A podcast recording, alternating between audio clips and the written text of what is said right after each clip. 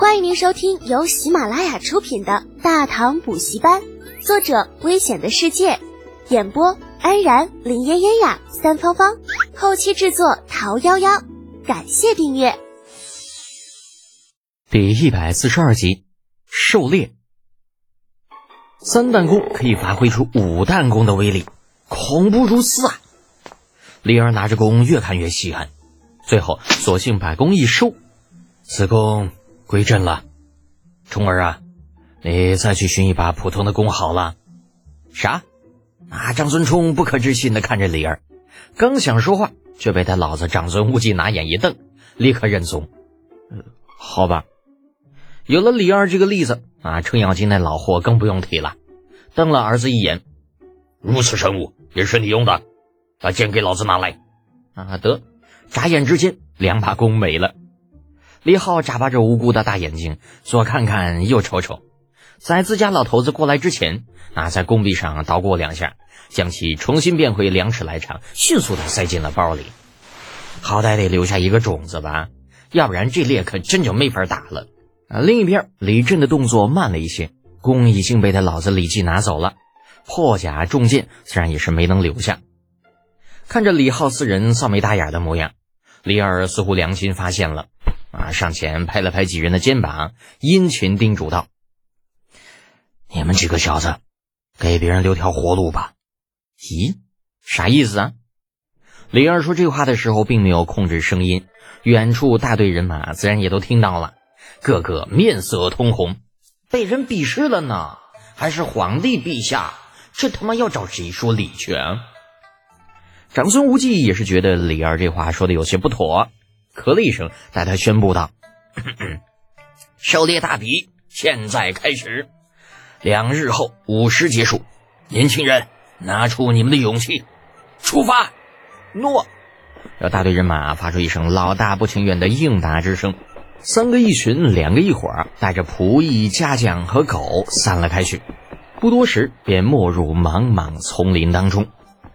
李浩四人也不例外。各自辞别自家老子，背起行囊，快步入林。待行至无人处，程楚墨立刻一屁股坐到地上，郁闷的抱怨道：“哼，这帮老家伙也是够了，拿了我们的东西不说，连点好处都不给。现在我们四个人一把弓，能干什么？”张孙冲靠着一棵树站着，听了程楚墨的抱怨，对着李浩努努嘴：“没事，这不还有德简吗？相信他一定会有办法的。”能有啥办法？这总不能四个人的活他一个人干吧？程楚墨虽然嘴上这样说，但是目光却不由得看向了李浩。李浩此时已经打开背包，从里面将弓拿了出来，而后又拿出一个木质的架子。见两人都在看着自己，笑着说道：“这办法呀，也不是没有，就看长孙冲能不能顶住压力了。”啊！长孙冲心中一紧，脱口而出道：“啥意思？”我说德姐呢？你该不会是想要让我出去当诱饵，吸引野兽的注意力吧？万不得已的情况下，这招他还真可以试试啊！长孙冲眼睛一下瞪得老大，刚想说话，却听李浩又继续道：“不过我觉得最好的办法就是我们去抢别人的东西。”啊！长孙冲这下连嘴都张得老大，不可置信的看着李浩：“不是吧？这种事你都干得出来啊？”那以后回去了还怎么见面呢？李浩将手里的弓抖开，啪嗒一声撞到了木质的架子上，端起来做了个瞄准的动作。反正这次呢，我们进来是陪着你的，抢来的东西也是你的。只要你能够顶住压力，我们三个就啥也不怕。不得不说，李浩的建议对另外三个人来说还是挺有诱惑力的。毕竟追人要比追野兽那更容易。最主要的是，那些个先他们一步进来的家伙们根本就没有半点防备，很容易就能够追上。到时候只要抢上三五个人，那这场狩猎大比，长孙冲就赢定了。只是这传出去，他们有些丢脸哦。思来想去，长孙冲否定了李浩的建议。德姐呢？要不咱们还是自己弄吧？大家都是熟人，抢他们的终究不好。那再说了，你也看到他们那副打扮了，估计除了野鸡、兔子，他们很难打到大型动物。就算是咱们抢来了，也没有啥大用，不是？李浩对长孙冲的话丝毫不以为意，举起手中已经装备好的弩，起身道：“那成，既然你这么说呢，咱们就跟他们好好比比，看看最后谁打的猎物多。”相比于弓，出身于特种大队的李浩显然更钟情于弩。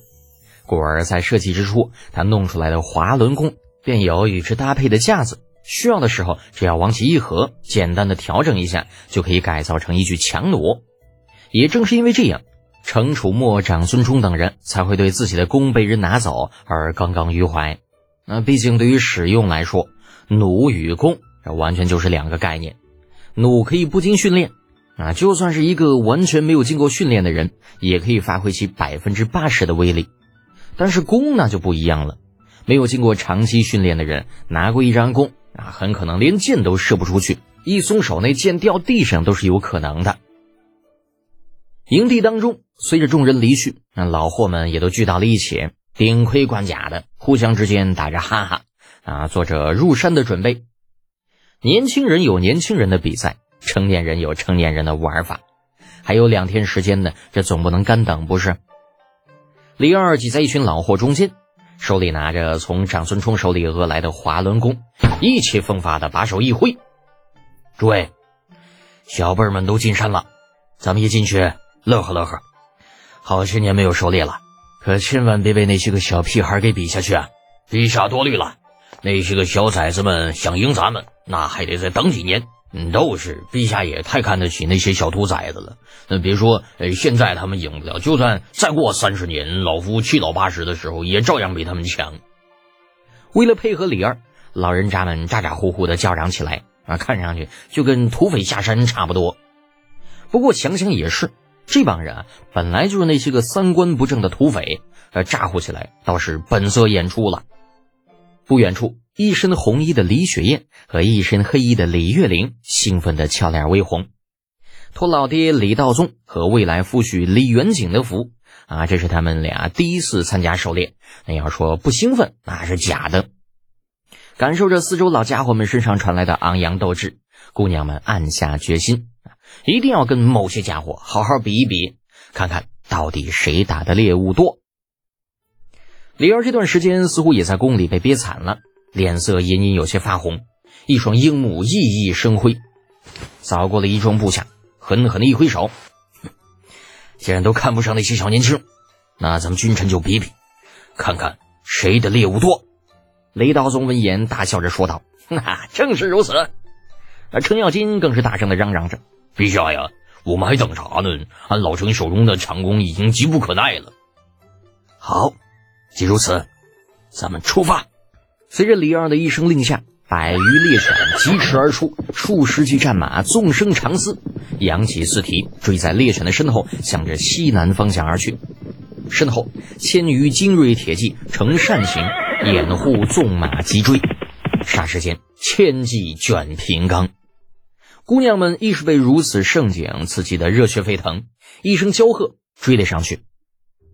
皇帝狩猎，那自然与那些个勋贵子弟大比不同。为了让这位帝国主义头子更有成就感，西南方向的猎场里早已经被放进了无数经过圈养的兽类。随着李二带人进入猎场，那些个兽类立刻就四散奔逃。可是他们又能够逃向何方呢？猎场的四周早已有无数官兵设下围障。逃是逃不出去的，只能拼了命的在方圆数十里内乱窜。咻！长剑离弦，纵马疾驰的李二一声长啸，前面奔跑的小鹿一头就栽倒在雪地上。咻！又是长剑离弦，三弹的滑轮弓爆发出了五弹的威慑力。嘣的一声，入木半寸有余。这不是李二射空了，而是长剑直接射穿了猎物的脖子，贯体而过的后果。弓是好弓，箭是重箭。李二已经很久没有这样快活过了。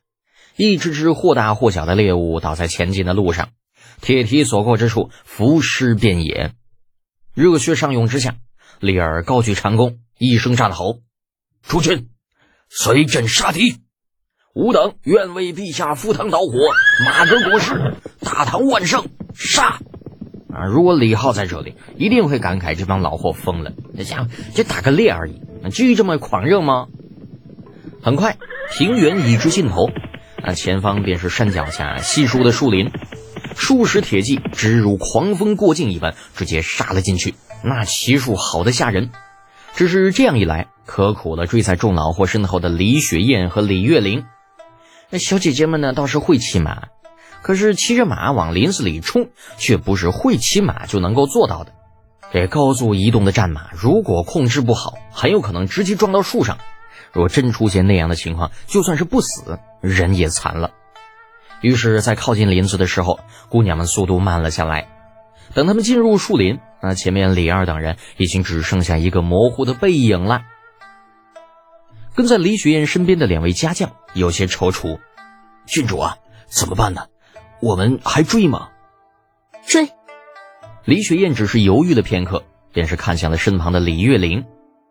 难得参加一次狩猎，就这样回去，我不甘心。李月玲一时点头。嗯，就这样回去确实有些丢人，再怎么也得跟着进去看看。而且与陛下他们分开也好，若一直跟着他们，只怕连只兔子我们都打不到。听众朋友。本集已播讲完毕，请订阅专辑，下集精彩继续哦。